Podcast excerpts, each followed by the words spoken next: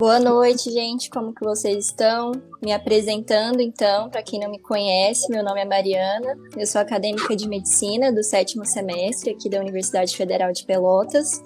Faço parte do podcast do Ginecologicamente Falando e também sou atual presidente da Lago. É um prazer imenso estar aqui representando tanto Ginecologicamente Falando como a Lago nessa aula de hoje. São projetos que eu admiro tanto, né, e tenho muito carinho. Tá sendo uma experiência única, assim, e eu só tenho a agradecer mesmo por todo o aprendizado nos últimos meses. Estou muito feliz por estar aqui. Então, primeiramente, se você não conhece o podcast, aconselho ir lá no Instagram, arroba ginecologicamente falando. Segue o perfil, acompanha nosso canal no YouTube, no Spotify.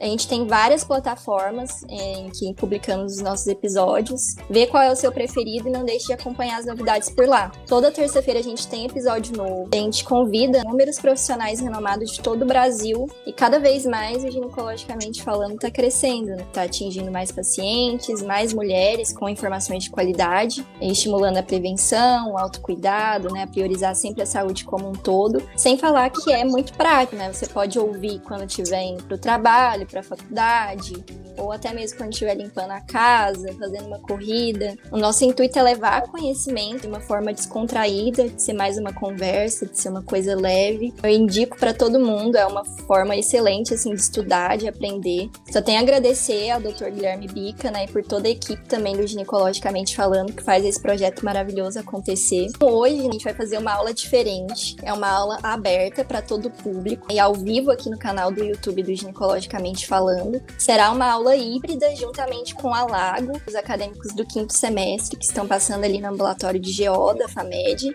E simultaneamente a gente vai estar gravando o podcast também que vai para o ar daqui a alguns dias. Convidamos hoje o Dr. Pablo Farias, que é médico formado aqui pela Universidade Federal de Pelotas, é R3 em GO pela UFPEL, e vai fazer parte desse bate-papo então para a gente esclarecer né, as principais dúvidas sobre a síndrome dos ovários policísticos, que é um assunto de tanta relevância na saúde feminina. A gente sabe que essa condição é bastante comum, acomete aproximadamente 8% das mulheres em idade reprodutiva, né, embora possa acontecer em qualquer idade. Se você quer saber um pouquinho mais sobre essa doença, né, os principais sintomas, como que é feito o diagnóstico, se existe tratamento e cura, né, continue assistindo que mais detalhes vão ser ditos a seguir. Gostaria de agradecer a participação do Pablo, a gente ficou muito feliz de poder contar com a sua presença. Também agradeço todo mundo que está nos ouvindo, acompanha o podcast está sempre presente. Bem-vindo a todos.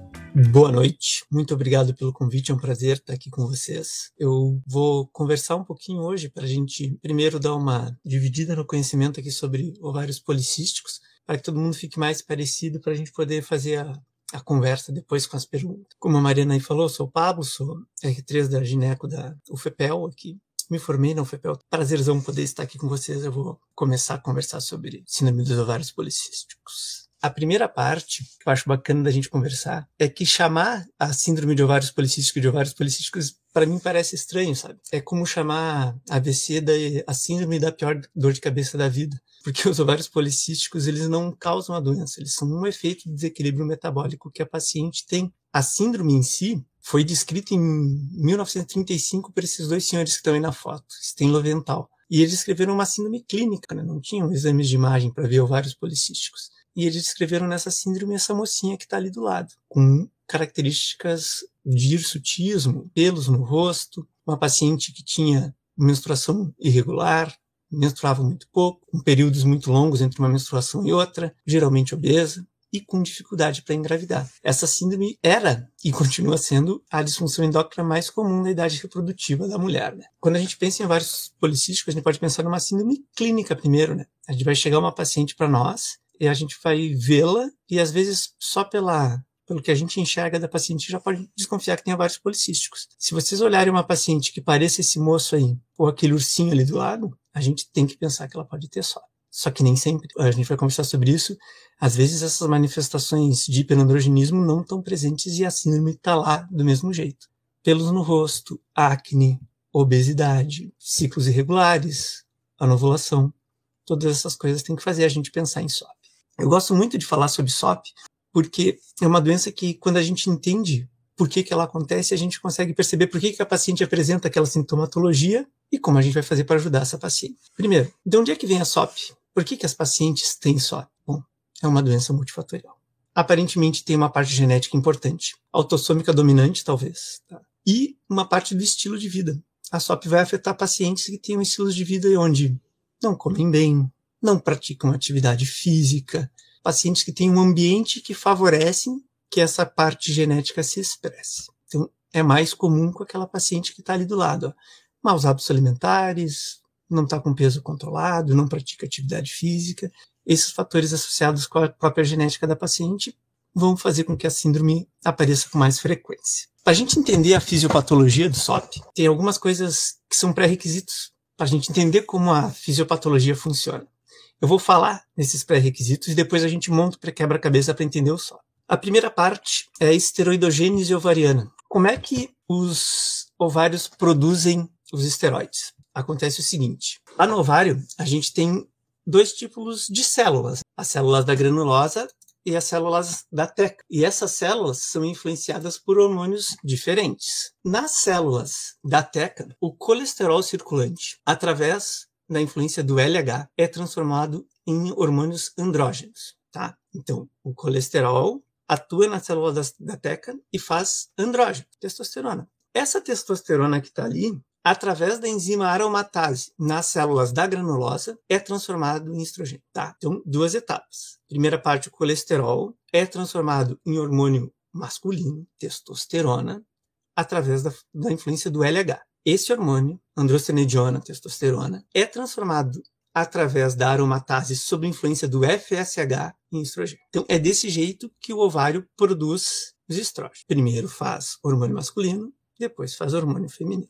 Não é só no ovário tá, que é produzido hormônio. A androstenediona, por exemplo, ela também é produzida na suprarrenal. 50% da androstenediona é produzida na suprarrenal. Então, às vezes, os sintomas androgênicos não são culpa do ovário. Isso vai servir como um diagnóstico diferencial depois. Outro lugar que tem uma conversão hormonal importante é a conversão periférica. O colesterol foi transformado lá no ovário em testosterona. Essa testosterona que cai na circulação sanguínea, perifericamente vai ser transformada em outro tipo de estrogênio, que é a estrona, que acontece essa transformação na gordura, no fígado e nos músculos. Gordura, muito. Então, o hormônio lá, testosterona, chega na, no tecido adiposo e ocorre uma transformação em estrona, que é um outro tipo de estrogênio. O ovário transformou colesterol em testosterona e essa testosterona perifericamente vai ser convertida em estrona no tecido adiposo. Outra coisa que a gente tem que saber é o que, que vai causar hiperandrogenismo na paciente. Esse hormônio sexual masculino, testosterona, que foi produzido lá no ovário, foi produzido na suprarrenal também, e está circulante, ele vai se expressar mais ou menos dependendo de algumas coisas. Ele vai ter uma expressão maior se tiver um aumento de produção. Se o ovário estiver produzindo mais, se a suprarrenal estiver produzindo mais, a paciente vai ter mais manifestação desse hormônio sexual masculino. Também pode acontecer por um aumento da sensibilidade. Vamos pensar na testosterona, por exemplo. A testosterona pode ser convertida em um metabólito mais potente, que é a dihidrotestosterona. Isso é feito através de uma enzima, 5-alfa-redutase. Se a gente tem um aumento de 5-alfa-redutase, eu vou ter mais testosterona sendo transformada em dihidrotestosterona, consequentemente, a paciente vai ter mais manifestações. A dihidrotestosterona pode ser transformada em metabólitos menos potentes, através da 17-beta-hidroxisteroide desidrogenase. Se por algum motivo a 17-beta diminuir, vai ter menos conversão de, de dihidro em metabólitos menos potentes vai sobrar mais de hidrotestosterona, a paciente vai ter mais manifestações. E também pode ter um aumento da disponibilidade, e para SOP isso é bem importante, tá? Se vocês olharem ali na figurinha, o fígado produz o SHBG, que é uma globulina ligadora de esteroides sexuais. O SHBG se liga na testosterona e deixa ela inativa. Então, o ovário produziu testosterona, essa testosterona cai na circulação, a SHBG se liga na testosterona e ela não manifesta efeitos. Se por algum motivo o SHBG da paciente diminui, vai sobrar testosterona livre. Vai ter mais efeitos dessa testosterona na paciente. Outra coisa importante para a gente entender é como que o estradiol ovariano vai influenciar os hormônios, os estrogênios como um todo. No eixo hipotalâmico hipoficiário gonadotrófico, os estrogênios, quando eles aumentam, eles fazem aumentar o LH e diminuir o FSH. Vamos pensar assim. Eu tenho bastante estrogênio. O que, que o corpo da mulher pensa? Ah, eu tenho que equilibrar isso. O LH faz o colesterol se transformar em testosterona. E o FSH faz a testosterona se transformar em estrogênio. Se eu tenho bastante estrogênio já, eu não preciso converter a testosterona em estrogênio porque está sobrando. Então o FSH cai e o LH sobe. Com essas informações, a gente consegue entender o SOP. O começo do nosso processo no SOP, a gente pode pensar que é isso aqui, ó, resistência à insulina. As pacientes com SOP normalmente têm uma, uma resistência à insulina. Como ela tem uma resistência à insulina, a resposta do corpo é aumentar a produção de insulina. Ela vai ter um hiperinsulinismo, um hiperinsulinismo compensatório. Né? Ela tem uma resistência à insulina, o corpo dela produz mais insulina para compensar. Esse aumento de insulina faz a SHBG diminuir. Quando a SHBG diminui, aumenta a testosterona livre da paciente, porque tem menos testosterona inativa, tem menos SHBG. Essa testosterona livre a mais vai para os tecidos periféricos e é transformada em estrona. Esse aumento de estrona manda um feedback lá para o eixo, aumentando o LH, diminuindo o FSH. Quando isso acontece, o aumento do LH faz aumentar a produção ovariana de testosterona. E a diminuição do LH faz diminuir a produção de estrogênio. O ovário que está produzindo mais testosterona aumenta a testosterona livre. Aumenta a produção de estrona conversão periférica, que aumenta o LH, que aumenta a produção de testosterona e a paciente fica presa nesse ciclo. É um desequilíbrio metabólico hormonal. Se a gente entende isso, a gente consegue perceber por que, que a paciente fica com aqueles sintomas e como é que a gente faz para tratar. O que, que a gente acha comumente numa paciente com SOP? Amenorreia. O ciclo menstrual é dividido em duas fases, né? Uma fase de proliferação do endométrio inicial, a paciente ovula e depois descama. A paciente do SOP não vai para a segunda fase nunca. Como ela está com esse desequilíbrio LH sempre aumentado e precisa de um pico de LH para ela ovular e para a segunda parte, que ela não tem, ela fica nessa fase proliferativa do ciclo até ter tanto endométrio que ela acaba descamando e caindo. Super comum só para as pacientes ficar muito tempo sem menstruar e quando menstruar, menstrua bastante. O desequilíbrio hormonal pode fazer ter pubarca prematura, puberdade precoce. As pacientes podem ter ciclos anovulatórios e terem dificuldade de engravidar.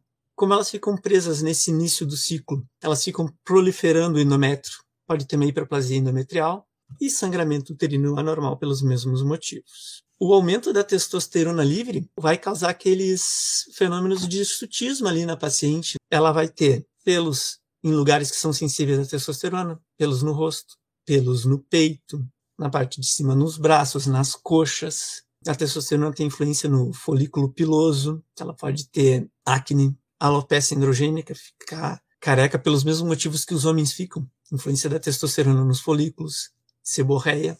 Essas queixas são bem comuns. O hirsutismo a gente consegue medir pela escala de Fermat. Na escala de Fermat, marca a quantidade de pelos em cada lugar. A gente compara a paciente com essa tabela e vê a quantidade de pontos que tem ali do lado. Normalmente não é uma coisa que deixa muita dúvida. Né? Um achado bem comum é a obesidade. O SOP está ligado com esse problema da sensibilidade à insulina, né? uma resistência periférica à insulina. Isso é mais comum em pacientes obesas. Não quer dizer que todas as pacientes de SOP sejam obesas, tá? Existem pacientes magras que têm SOP, mas a obesidade é uma coisa comum. E o SOP tem muitas coisas parecidas com diabetes, né? resistência periférica à insulina. Então, a hiperinsulinemia que causa acantose nigricans no diabetes também pode causar na paciente com SOP. Hiperprolactinemia não é um achado na maioria das pacientes, mas é uma coisa que pode acontecer. No SOP, o eixo hipotálamo, hipófise e gônadas está desequilibrado e pode fazer a prolactina se exacerbar também. O SOP causa dificuldades de engravidar. E quando a paciente engravida, ele pode fazer a gravidez ser uma gestação com mais complicações, né? Pode causar abortamento precoce. A resistência periférica à insulina pode estar associada com diabetes gestacional doença é, hipertensiva específica da gestação, parto prematuro por esses motivos. Quando a paciente consegue engravidar, né? Às vezes é bem difícil fazer essas pacientes ovularem e engravidarem por causa do desequilíbrio hormonal que o SOP causa. Olha aqui, ó, uma imagem ultrassonográfica de um ovário policístico. Os cistos são essas bolinhas pretinhas na periferia do ovário. Esses 12 ou mais folículos é uma coisa que está sempre em revisão. A tendência é que vá aumentando. Já tem literatura que considera 15, tem literatura que considera mais. Um ovário aumentado de tamanho com vários cistos é um ovário policístico. Por que, que ele acontece? Ó, se a gente olhar ali no começo da, desse ciclo, vocês já devem ter visto essa imagem muitas vezes, né? Super comum quando a gente estuda ciclo menstrual. Do 0 aos 14 dias é a fase de proliferação do endométrio. E nessa parte, os folículos estão sendo recrutados no ovário. Eles vão aumentando de tamanho. E na paciente que está com ciclo regular normal, tem um pico de LH, de FSH no 14 dia, um aumento do estrogênio. Isso faz um dos folículos ficarem dominantes, vai fazer o corpo lúteo depois. A paciente com SOP não acontece assim. Ela não tem um pico de LH porque o LH dela já está aumentado o tempo inteiro. Então ela fica trancada nessa primeira fase do ciclo e nenhum daqueles folículos fica dominante e vão formando cistos no ovário da paciente. E é por esse motivo também que ela não menstrua com regularidade. Ela vai menstruar quando o endométrio fica tão espesso que descama. Mas muitas vezes ela não consegue. Claro que eventualmente pode acontecer e tal, porque isso não é uma coisa estanque mas as pacientes é bem comum ter esse comportamento de ciclos muito longos e quando ela menstrua, ela menstrua por descamação do endométrio muito espesso sem ter ovulado.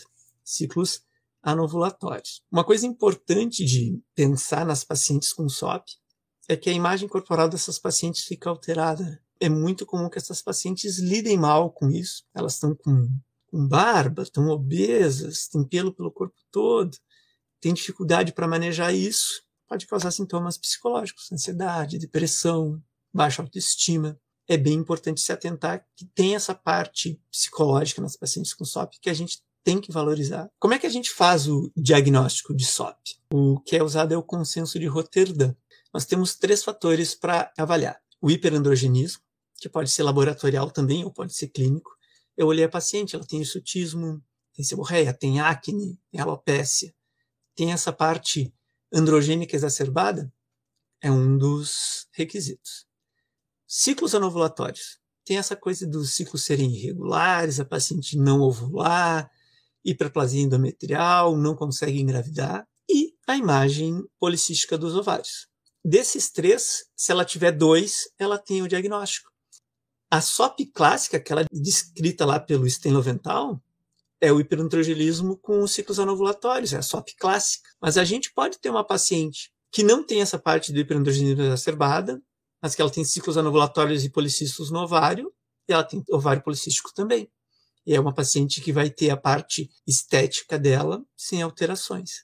Ou ainda a gente pode ter uma paciente que tem hiperandrogenismo, que tem ciclos anovulatórios, e tu faz o ultrassom e ela não tem aquela contagem de 12. E aí ela vai ter SOP sem ter ovários policísticos. É possível, do consenso de Rotterdam, ela tem que ter dois dos três quesitos para fechar o diagnóstico. Uma coisa bem importante aqui, que é bem comum de acontecer. A gente está conversando lá com as nossas doutorandas, elas chegam no hospital.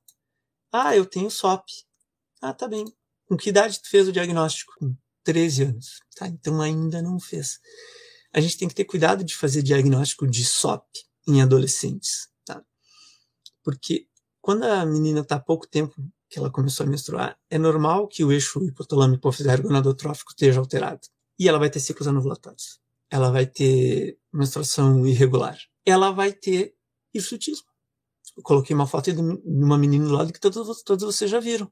Bigodinho, monocelha. Essa paciente, ela tem os critérios de Rotterdam? Tem. Mas ela não tem SOP ainda, porque ela pode ter isso só por causa do imaturidade do eixo. Quando ela envelhece, às vezes esse eixo se regula e dá tudo certo. Então a literatura manda a gente adiar esse diagnóstico. A gente vai tratar essa paciente, obviamente, vamos ajudar essa, essa jovem ali, adolescente que está com essas manifestações, mas o diagnóstico de SOP em si a gente vai deixar para depois. Tem literatura que fala ali depois dos 20, tem algumas que falam depois dos 18. Mas é importante a gente não rotular essa paciente adolescente como sendo SOP já no início da vida dela ali. Tem outras coisas que podem causar sintomas parecidos com a SOP, hiperplasia adrenal congênita, Cushing, doenças de tireoide, tumores que produzem hormônios androgênicos. Tem que se pensar nesses diagnósticos diferenciais. SOP é muito mais prevalente, né? muito mais comum do que hiperplasia adrenal congênita, por exemplo. Mas é uma coisa que tem que ficar ali guardada na manga, porque às vezes a gente pode se enganar nesse diagnóstico. Vamos lá no tratamento, então. Vamos pensar na fisiopatologia. Eu tenho uma paciente que tem uma resistência periférica à insulina e essa resistência periférica à insulina está fazendo uma cascata de eventos que está fazendo ela ter SOP. O que, que a gente vai fazer de tratamento? Tentar melhorar essa resistência periférica à insulina dela. Começando com o quê? Mudança de estilo de vida. Pacientes com SOP se beneficiam muito de atividade física, dieta e perder peso. Vou contar um, um caso para vocês aqui da minha residência. Quando eu estava no primeiro ano, a gente tinha uma paciente, 190 quilos, 40 e poucos anos, nunca tinha engravidado. Foi escolhida por uma bariátrica. Fez dieta, porque o médico da bariátrica orientou que ela perdesse um pouco de peso para fazer a cirurgia. Ela emagreceu 20 quilos e engravidou com 40 e poucos anos, primeira gestação.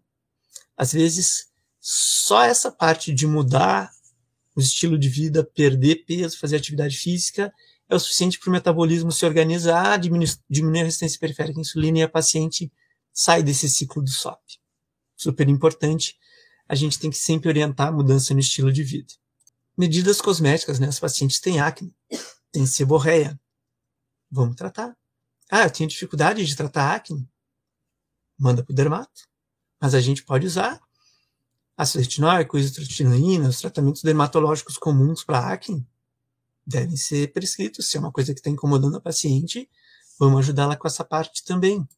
Hirsutismo, depilação a laser, pode fazer, depilação com gilete, pode fazer. Eflotinina, diminui a, manifestação dos pelos, pode fazer. É uma coisa que é importante para a autoimagem da paciente. Devemos incentivar que ela se sinta o melhor possível. E o tratamento farmacológico? A gente vai dar remédio para essas pacientes? Vai, né? Só que o tipo de tratamento farmacológico que a gente vai fazer, a gente tem que saber primeiro se essa paciente deseja ou não gestar agora. O plano dela é engravidar. Ela chegou com um SOP para ti e ela está com dificuldade de engravidar, ou ela chegou com um SOP para ti e ela não quer engravidar. Isso vai fazer diferença no tratamento.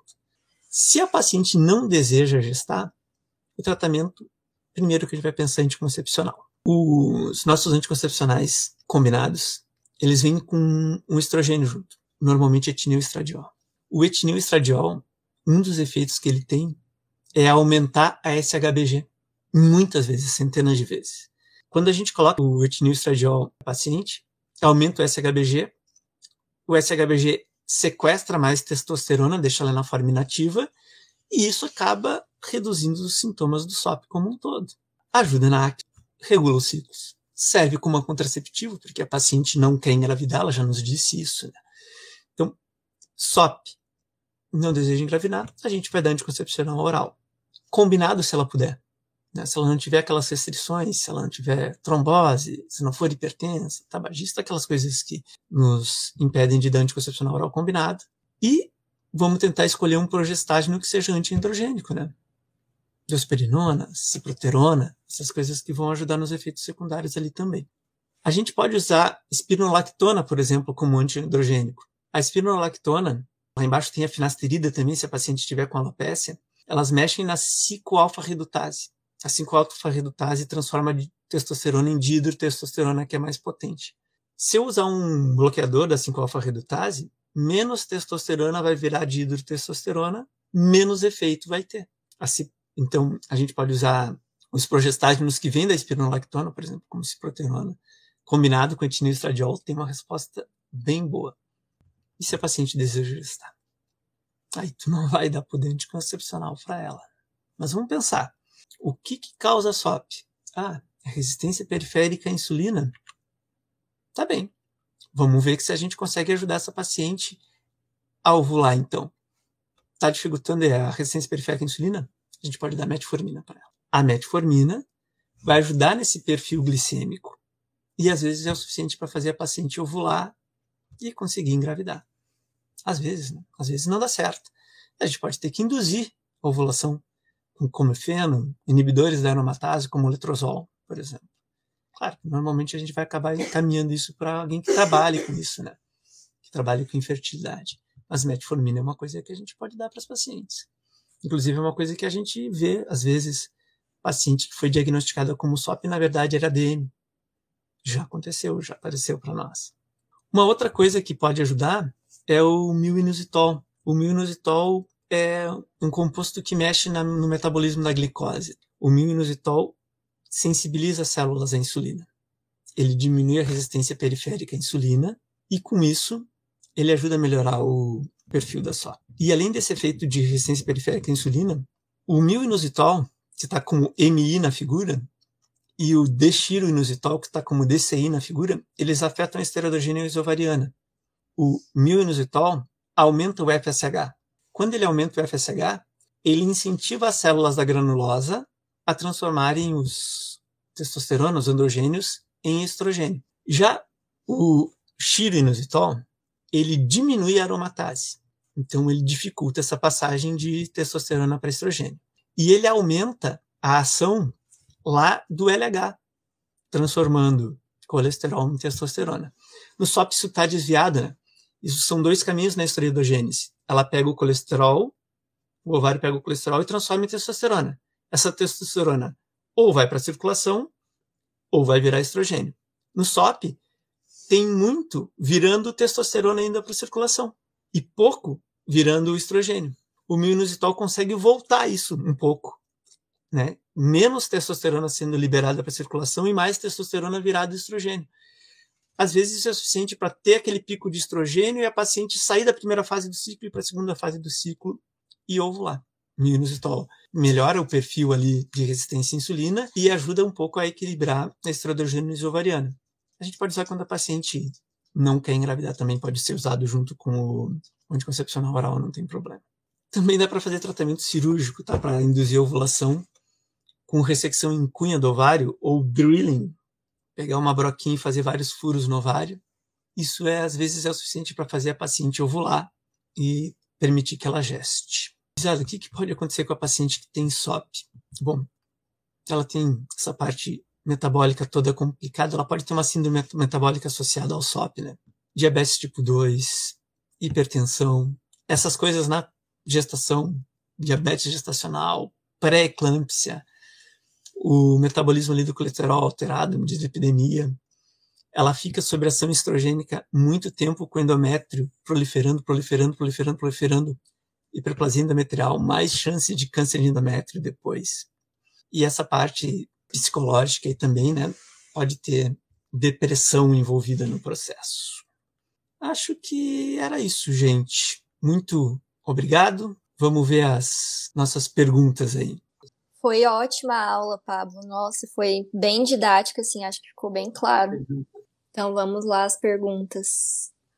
Além da dificuldade de engravidar, as pacientes com SOP também têm maiores riscos de abortos espontâneos? Aborto espontâneo é uma coisa super comum. Às vezes a gente atende as pacientes ali que são. Ah, eu tive um, dois abortos. Em que parte da gestação foi? Ah, seis semanas, oito semanas.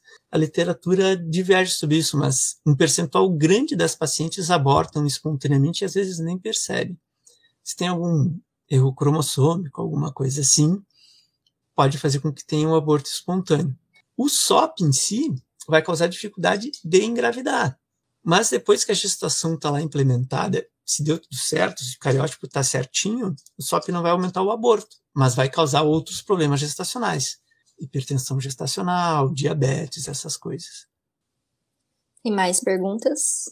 Se a SOP poderia ser um critério para cesariana? Não. Não. Vamos pensar assim.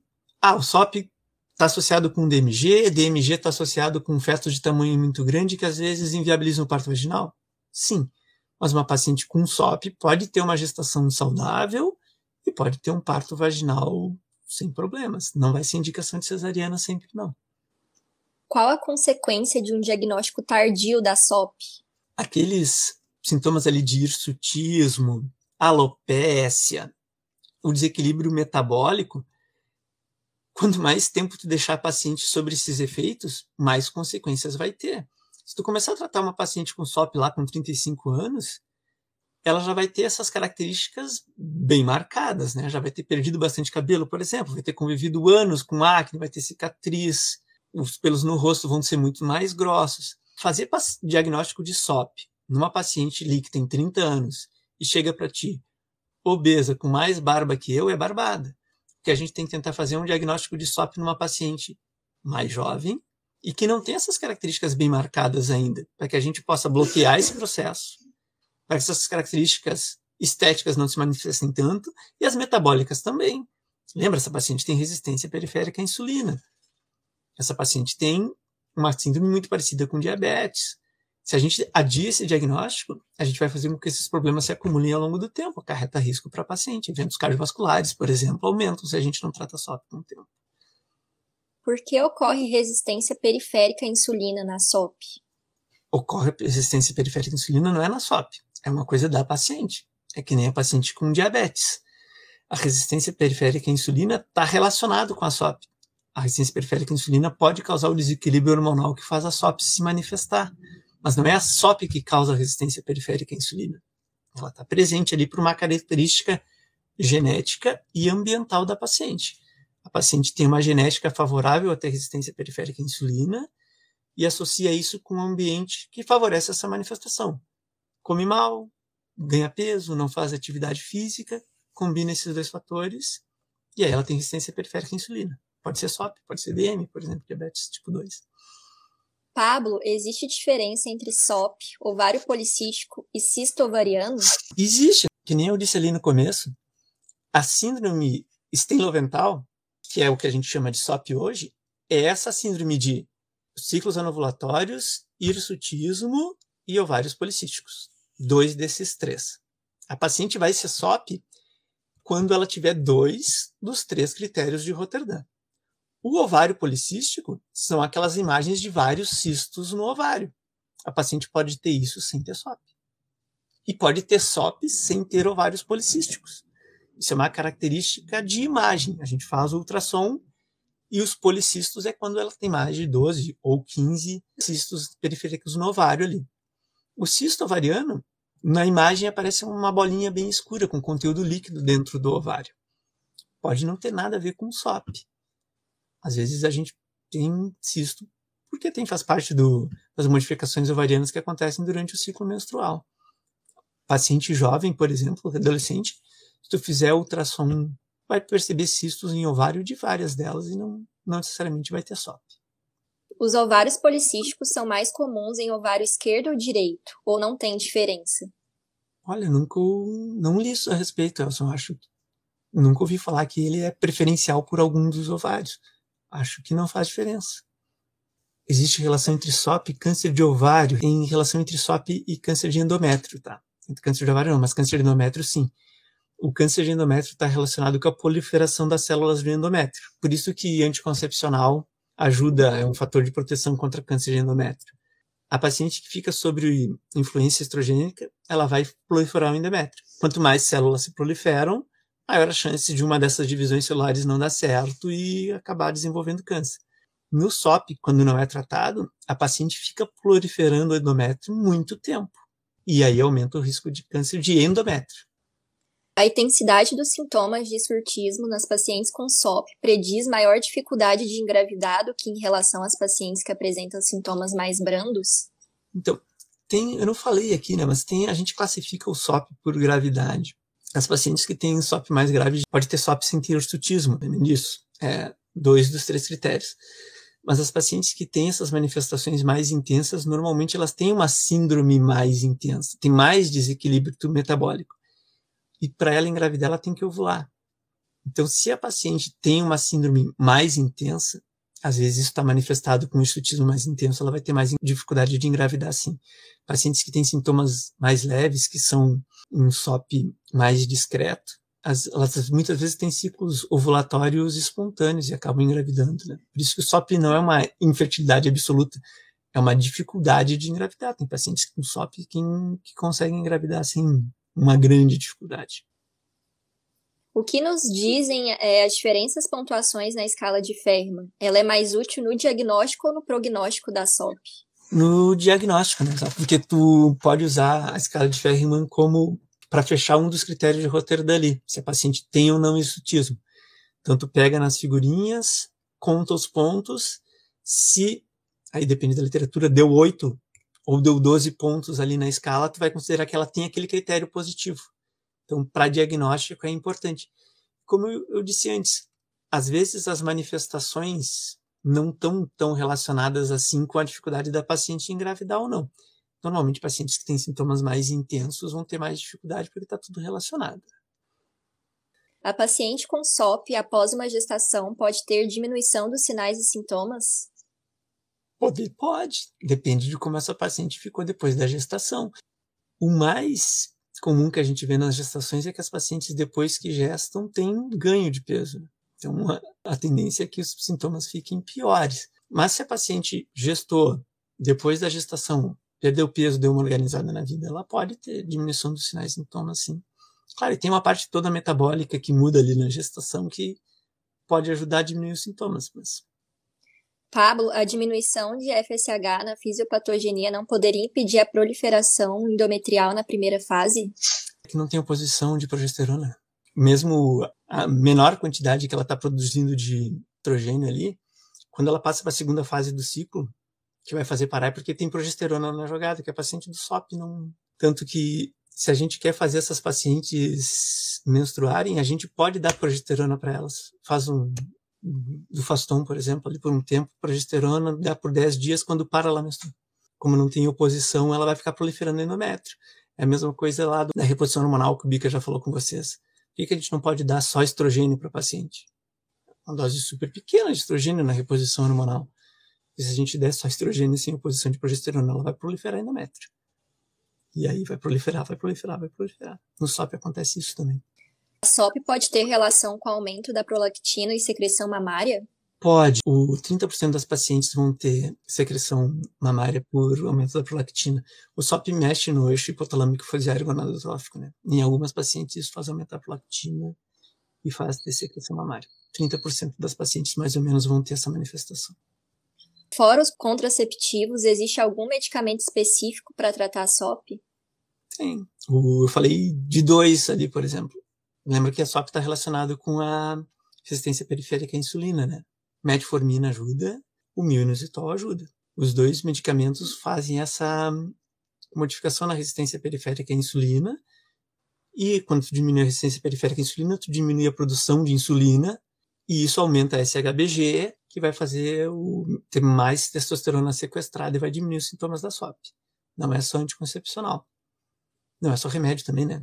Perder peso, fazer atividade física, comer bem também ajudam na SOP. Alguns estudos falam as pacientes com diagnóstico de SOP que fazem uso de milinusitol têm muito sucesso no tratamento para engravidar. O uso do milinusitol pode substituir a fertilização? Ah, substituir é uma palavra forte, né? Mas é um, uma medicação que pode ser usada associada aos outros tratamentos quando a paciente tem infertilidade o milminozitol vai fazer ter mais produção de estrogênio ovariano. E isso, às vezes, é o suficiente para fazer a paciente ovular. Metformina, às vezes, consegue fazer isso também. Então, sim, tem pacientes que vão na clínica de fertilização e uma das coisas que pode se usar é o milminozitol para tentar fazer, induzir ovulação. E, às vezes, tem bom resultado. Cara, essas coisas medicamentosas são... Os pacientes se adaptam melhor a uma coisa ou outra, né? Assim, o milminozitol pode ser usado para aumentar a chance da paciente engravidar. O hisurtismo é reversível com o tratamento? Vamos voltar ali na nossa adolescente. Chegou a menina, 13, 14 anos, e é aquela menina da foto ali. Ela tem um bigodinho, tem uma sobrancelha grossa, tá com uns pelos, ciclo irregular. O que, que a gente. Ela não quer engravidar, ela tem 13 anos, 14 anos. Não tem contraindicação, a gente vai dar 30 de etinil estradiol para ela. Tá, tem várias apresentações com 30 tinestagiol proteronas, tinestagiol ou hidrosperinona. Quando a gente faz isso, a ação ali do etinoestradiol e da, do nosso progestágeno melhoram os sintomas do SWAP. A paciente fica bem equilibradinha e essa parte de sutismo vai diminuir. Ela vai ter menos pelos. Reversível com tratamento. Melhora, né? Quando o tratamento cirúrgico é indicado? Quando as outras coisas não deram certo, né, Isadora? A última coisa que a gente vai pensar é em fazer um drilling ou uma cunha na paciente, porque isso diminui a reserva ovariana. Tu vai estar tirando o tecido ovariano quando tu faz esses procedimentos, né? Ah, tua paciente está com muita dificuldade em engravidar, a gente começou a tratar SOP ali com as medidas eu dei o minisol, dei metformina, orientei dieta, atividade física, paciente está seguindo e não conseguiu, eu vou encaminhar essa paciente para um especialista em fertilidade. E esse especialista não vai começar fazendo um drilling ou uma cunha.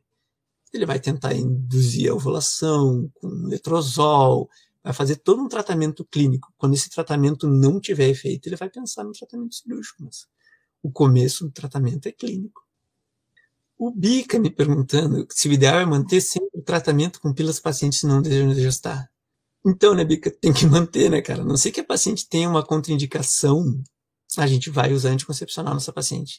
E se ela tiver uma contraindicação ao uso de estrogênio, a gente pode usar um progestágeno isolado.